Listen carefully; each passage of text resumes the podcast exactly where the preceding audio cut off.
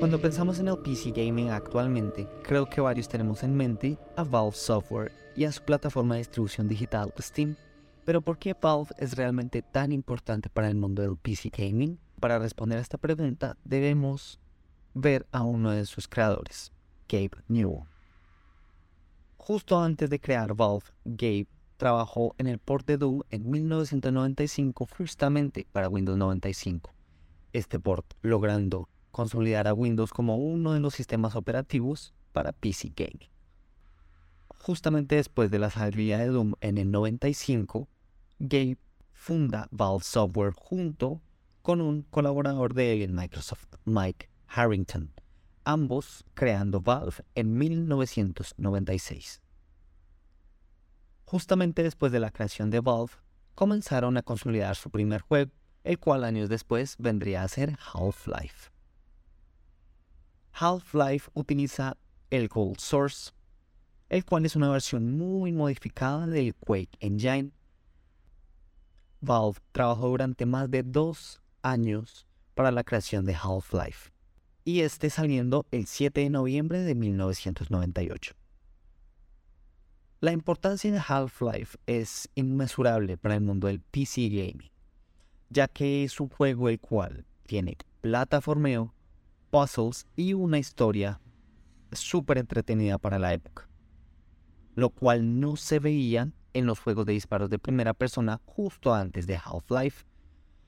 Juegos como Quake, juegos como Doom, juegos como Nuke Nukem solo te tiraban en el mapa, te daban las armas y solo tenías que matar a los enemigos. Pero Half-Life cambió eso, dándole un mundo muy rico en personajes creado por el escritor de ciencia ficción Mark Laidlaw. Su atmósfera en Black Mesa y lo que le pasó a Gordon después de la cascada de resonancias atraparon a los videojugadores en 1998. Esa es la importancia de Half-Life. Le dio a los videojugadores algo nuevo, personajes que les importarían en un futuro y una historia súper, súper entretenida. Justamente después de la salida de Half-Life en el 98, Valve comenzó a trabajar con Gearbox Software, los creadores de la saga Borderlands años después, en unos expansion packs para Half-Life, siendo estos Opposing Force, salido en 1999, el cual es considerado uno de los mejores expansion packs en toda la historia del gaming, y el Blue Shift, que al principio no fue muy bien recibido porque era bastante aburrido, y trajo el paquete de texturas HD para toda la saga Half-Life hasta ese punto, el cual cambiaba varios modelos de armas y le daba una apariencia un poco más HD, entre comillas.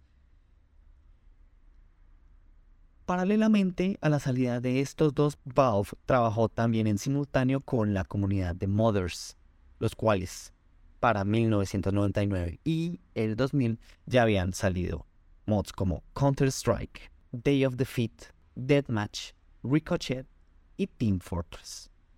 Este último siendo originalmente un port de un mod de Quake salido en 1996.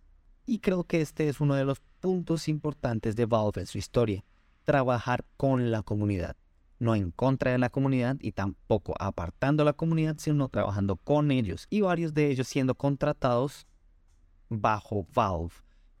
Para 2002, Valve estaba consolidada como una de las marcas importantes para el PC gaming, pero no contaban con el dinero que cuentan hoy en día. Y de verdad, de verdad necesitaban dinero para sacar su próximo juego, Half-Life 2, el cual había comenzado su desarrollo más o menos por el 2001. Half-Life 2 daría su primer vistazo en el E3 de 2003 mostrando un mundo sórdido. Justo después del incidente de la cascada de resonancias y la extracción de Gordon Freeman de Black Mesa. Era un mundo posapocalíptico, gris, muy diferente al Black Mesa visto en 1998.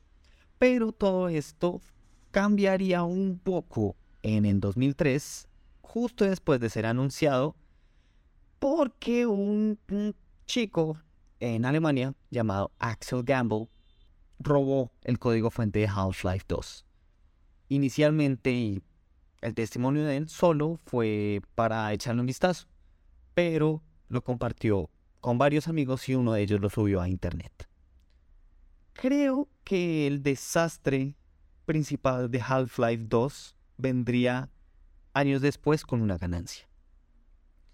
Valve tuvo que cortar todo el contenido visto en esta beta no permitida de Half-Life 2, creando varias cosas nuevas y varios personajes nuevos que veríamos después en la versión oficial de Half-Life 2. Pero ¿por qué digo que es uno de los momentos más importantes el hackeo de Half-Life 2? Porque después de esto, Steam se convertiría en uno de los pilares fundamentales de Valve. Porque por medio de Steam se podía dar la confirmación y la validación del código de la copia que tú compraste de Half-Life 2, haciendo obligatorio tener Steam y tener la copia física de Half-Life para que no se pudiera piratear. Al principio la gente estaba completamente loca con Steam, no les gustaba. Steam al principio era una plataforma para poder actualizar Counter-Strike y los multijugadores de Valve, pero era muy inestable y con la salida de Half-Life 2 las personas demoraron días en descargar el parche y poder jugar Half-Life 2. Una salida con tropiezos, pero que le daría a Valve una de las plataformas de distribución digital más grandes de toda la industria. Justo después de Half-Life 2 también sacaron Counter-Strike Source, el cual es una de las ovejas negras de Counter-Strike, y también sacaron junto con Half-Life 2 Half-Life 2 Deathmatch y Day of Defeat Source. Todos estos juegos con el nuevo motor gráfico de Valve Source, el cual utilizaba las mecánicas de movimiento como su principal atracción. Si le disparas a madera, se convierte madera y se cae la madera, suena a madera, cosa que no pasaba en Half-Life 1 por las limitaciones técnicas de la época. Cada objeto en Half-Life 2 y en los juegos que tienen Source Engine tienen sus propias físicas y tienen su propia reacción a la caída. Creo que el motor de físicas Havoc es el que da la identidad a todos los juegos de Valve después de Half-Life 2. Para 2006, Valve era una de las empresas mejor pagas del PC Gaming, y esto mejoraría con la salida del episodio 1 de Half-Life que expandía lo sucedido en Half-Life 2 y con la salida de la Orange Box, el cual era un paquete de 5 juegos que valía 20 dólares para la época y traía Half-Life 2, Half-Life episodio 2, Half-Life episodio 1, Portal y uno de los mejores multijugadores incluso al día de hoy, Team Fortress 2. La salida de la Orange Box implicó que Valve había desarrollado los mejores juegos de la época para el PC Gaming y justamente y curiosamente también saliendo para PlayStation 3 y Xbox 360, haciendo que todas estas joyas del PC Gaming vinieran también a las consolas, rompiendo barreras entre jugadores, para que todos puedan disfrutar la experiencia de Gordon Freeman, de Team Fortress 2 y de Portal.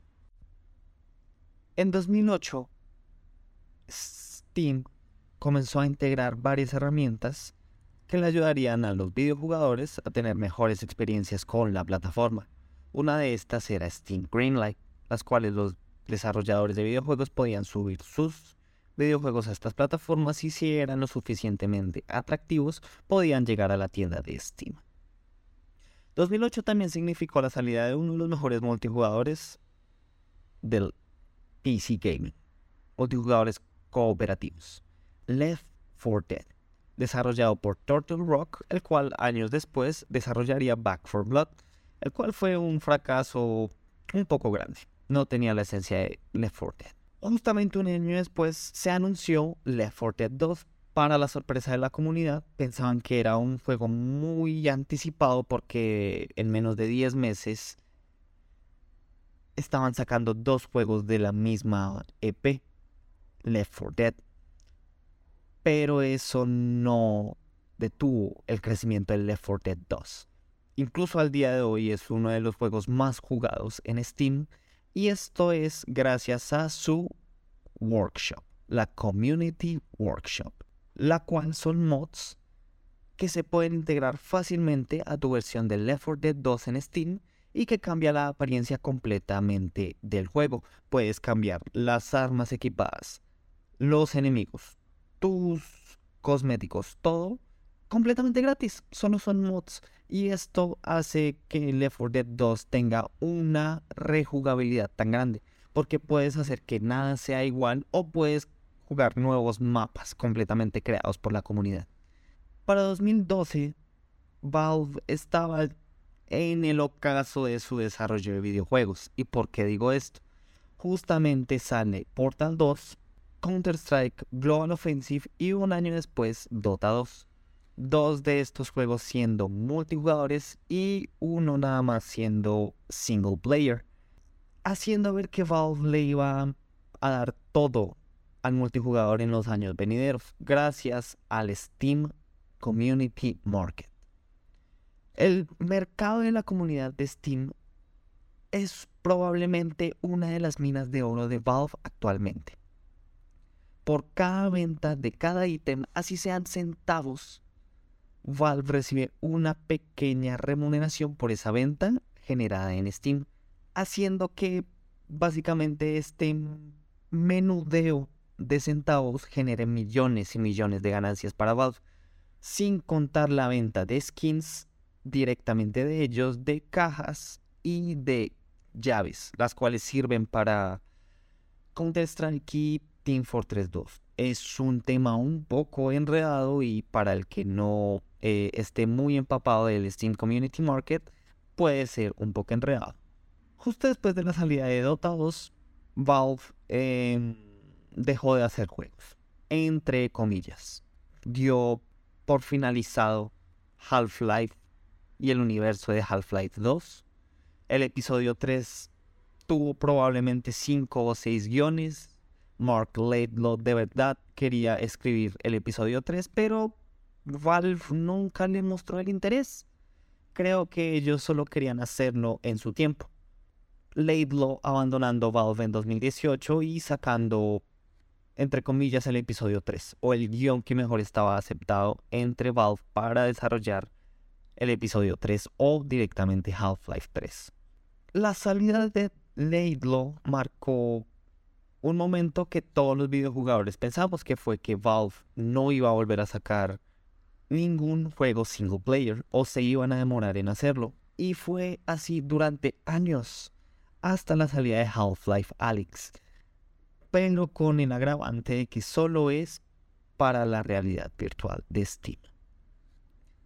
Half-Life Alyx es probablemente uno de los juegos más importantes de realidad virtual actualmente, pero se va a reconocer muchos años después porque actualmente nadie o casi nadie tiene acceso a la realidad virtual o a una máquina que pueda correr realidad virtual.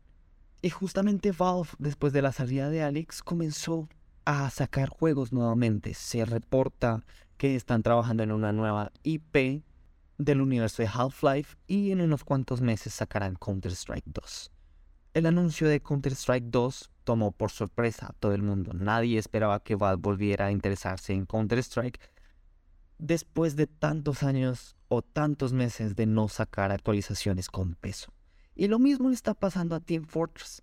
Está siendo revivido con una futura actualización sin lugar a dudas, Valve es una de las empresas más queridas en el mundo del PC gaming.